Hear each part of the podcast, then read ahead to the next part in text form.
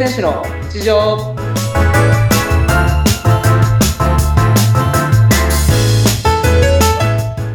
皆さんお疲れ様です競泳の内藤亮太です本日もよろしくお願いしますお疲れ様です。インタビュアーの和子です。本日もよろしくお願いいたします。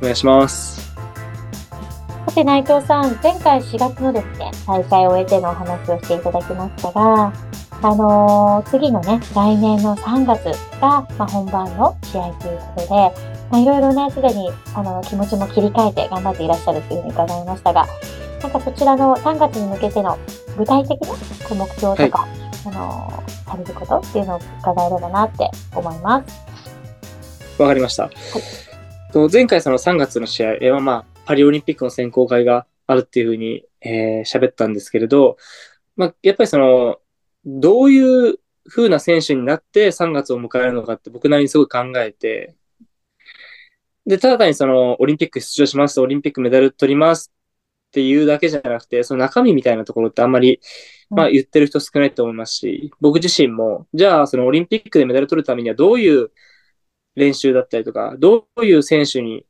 なってなきゃいけないのかなっていうふうに考えて、まあ僕なりに、まあいろいろまとめたところがあるので、今回はそれについてお話ししていこうかなと思ってます。ぜひお願いします。はい。まあまず最初になんですけれど、まあ実力を上げるということをうん僕は今すごい意識していて。で、例えばその、よくみんなが言う調子がいい悪いってあると思うんですけど、うん。実際じゃあ、その、調子が上がった時、調子がいい時って、タイム必然的に早い、早いと思うんですうんうん。よベストが出たりとか。うんうん。逆に、調子が悪いとうん。タイム悪いっていう風なことだと思うんですけれど、うんその実力、僕の中の今のこの実力をうんうん。もうしっかりと高めておけば、うん。調子がうん。良くても悪くても、うんうん。最低このタイムは出るよねみたいな状態を作りたいと思ってて、うんうんなので、その実力を上げることによって、調子が悪い時でも、いいタイムが出るような、調子に左左右されない実力をつけることを目標に、うんえーしてます。なるほど、なるほど。はい。で、もっと、うんさらに深掘りをしていくと、この実力って何なのっていうふうに話になった時に、うん僕の中では、その、100%のスピードを上げるんじゃなくて、えー70から80%ぐらいの力のスピードを上げるといったイメージです。イメージがあります。うんで、うん。これなんでかっていうと、やっぱ100メ100%の力って人間うん。出せないと思うんですよね。ど絶対セーブかかっちゃいますし、出せたとしても、もう本当に数秒しか。うん。例えばその、100メ、人間の100メートル走だったりとかもそうだと思うんですけど、多分最初から最後まで全力でいける選手もいないと思いますし、はい、絶対人間の体ってすぐ疲れてしまうので、はい。だったら、その普段の、普段の、その練習の中で、もともと100%だったスピードを70から80%ぐらいの力で出せるようになれば、うん必然的にレースだったりとか、うんうんえー、まあタイム出したい時にタイムが出せるよねっていう風な、うんその調子に100%出なかった場合でも、タイムが、いいタイムが、えー出るようになるんじゃないかなっていう風に考えてます。なるほど。そっかそっか。だからもう本当に、ほも元のそのベースとなるものをもう底上げしていくというか、そういうイメージそうですね、はい。うんはい、もう本当にそういうイメージだと思います。結局その、うんまあ、簡単に言えばどんな状態でもベストタイムが狙えるぐらいのうん実力、はい。実力をつけていく。そうですね。うんななんでその、まあ、手を抜くっていう感覚じゃないんですけど、やっぱりその練習の中で、うんうん。もともと100%が、例えば、100%マックスで泳いだ時のタイムが30秒だったのが、うん。70から80%の力で30秒が出せるようになった。じゃあ、それ90%のスピード出した時にはもうそれより早く泳げるよね、みたいな風に。うん、さらにね、力が出る。はい、さらに、はい、うん。早いタイムで泳げるようになりますし、うん。なので、その、まあ、なんていうんですかね、あの、もちろんその日の100%持ってるものは全部出すんですけど、その実力を上げるために、えベースを上げるために7、80%の力の、力をもっともっと、えー上げるといったことを今、意識して3月に向けてやっていこうかなっていうふうに思ってます。えーえーでもすごいそういうイメージをこう持ちながら、なんか練習に取り組むって本当に大事なんですね。なんかそういうのって、その試合が終わっていろいろ反省点もあり、あの、ご自分、自分で深掘りして、あの、考えられるんですか？そうですね。うん。やっぱり今回その4月の試合は自分の中ですごい悔しい思いをして、うんうん。でやっぱりいろんな選手に話を聞いて、うんうん。違ったところは、うん。やっぱまずその僕自身ベースがすごい低いなっていうふうに、うん。練習の中で、うんうん。その、他の選手に比べてはベース、自力が全然なくて、すごい調子に左右されちゃうなっていうふうに思ったので、うんうんうんああ、なるほどね。やっぱりそこはまだまだ改善の余地ありかなっていうふうに思ってます。うんああ、そうなんです。あ、でもそういう、まあ、全然素人ですけれど、そういうことに気づくっていうのはすごいなんか大事なんでしょうね。その最調子に左右されるというか、もういつもベストココンディションでいられるのってなかなか難しいけれども、はいやっぱり試合で元々のそのベースが上がっていけば、まあ、その調子に左右されない。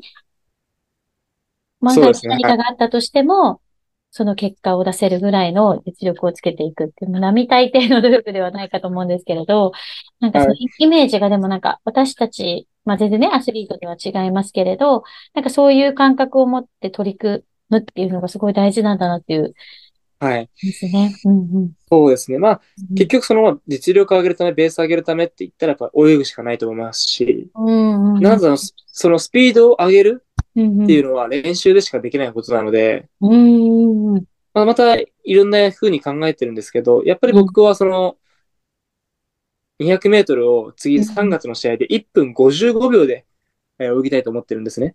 はい。で、そ1分55そのためには、うんうんはい。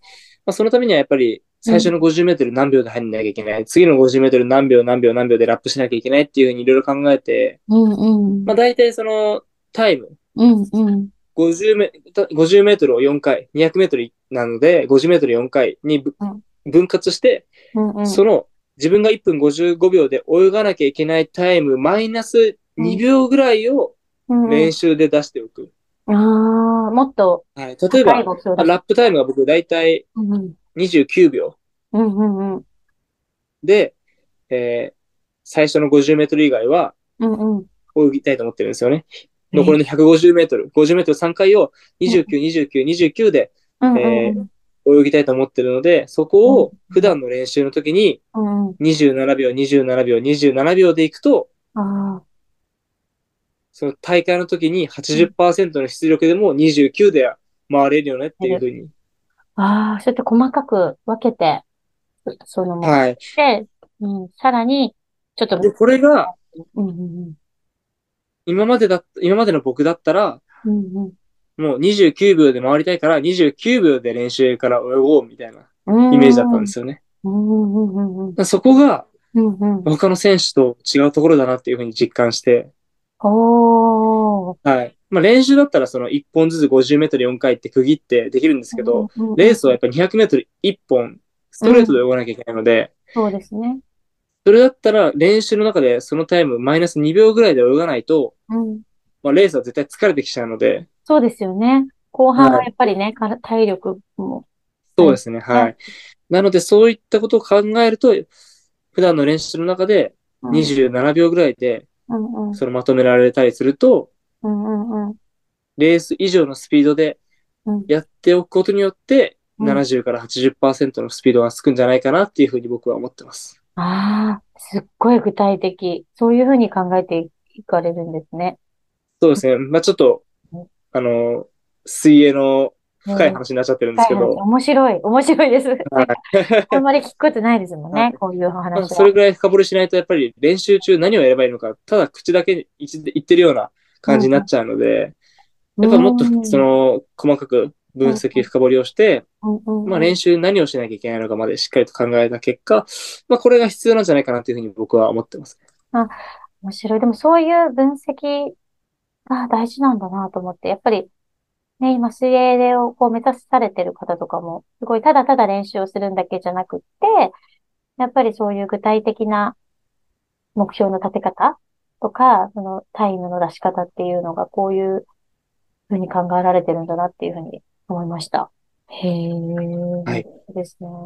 え、他にそういうなんかあるんですか？その、今向けての実力をこう上げていくっていうことと、そのタイムの目標をこう、出し方っていうのと、何か他にありますか？あとは、今、その練習前に取り組んでることだったりとかは、あの、神経のトレーニング、はい。まあ、言えばその反射神経だったりとか、うんうん、その脳からの信号を、うんうん、まあその右手を上げるだったりとか、左手を上げるっていう、その信号の反射神経。トレーニングをしてて。えー、面白い。そういうトレーニングがあるんだ。なんかその神経系のトレーニングがあるんですけど。例えばそのバランスボールの上に乗って、ボールを投げたりとか。うん、そういうのでやっぱすごい神経、神経だってバランス体幹も使えますし、自分がその、なんていうんですかね、想像した通りに投げれる、投げ、えー、そのバランスを崩さないように投げたりとかするのってすごい感覚も養えますし、うん、泳ぎも実際自分がどういう泳ぎしてるのかって見れないと思うので、はいはいはい。まあ、そういうふうに、あの、まあ、脳を鍛えるじゃないですけど、ええー、そういう。その脳をコントロールさせるといったトレーニングみたいなのはしてます、今。面白い。そうなんですね。はい。水泳と別にそういった、こう練習法、練習項目っていうのがあるなんて初めて知りました。へえ。いや、もうそれもすごい大事だなって今思ってて。うんうんうん。その脳からのし指令だったりとか、はい。ちゃんと神経に伝わって体が動かせないと、試合でもいいパフォーマンスできないと思いますし、普段の練習でも、なんかその体の動き悪いなとか、うんうん、な思うように体が動かないなっていうのもなくなると思い、ま、思うので、なるほどですね。しっかりその、やっぱり脳、脳がすごい大事だと思うので、普段の生活の中でも、そうですよね。大事じゃないですか、脳って。なんか考え事したりとかする。はい、そうですよね。なんか、全部がね、脳でコントロールされてますからね。確かにそうです、ね。はいへえ、でもなんかいろんなことがある中で、はい、そういったね、ものもあるっていうのも知れてよかったです。ごめんなさい、話の。いや、全然全然。そうですね。まあ、いろいろ、や、今本当にやり始めたばっかなので、はい。すぐに効果があるかって言われたら、うん、まあなかなかないかもし、なかなかないというか、うん、本当に今までやってきたこととは全くやってこなかったところをやってるので、うん。どんな結果が出るのかなっていうのは、特に今は結構楽しみですね。そうですね。なんか本当に前回の試合を受けて、はい、逆になんかいろいろなこう見つめ直しだったりとか、次に生かす具体的な対策だったりとかっていうのを、今日はちょっと伺えて、とても楽しかったですし、またあの、期待をしておりますので、引き続き頑張っていただければと思います。今日もいろいろ具体的なお話、楽しいお話ありがとうございました。はい、ありがとうございました。はい、ありがとうございます。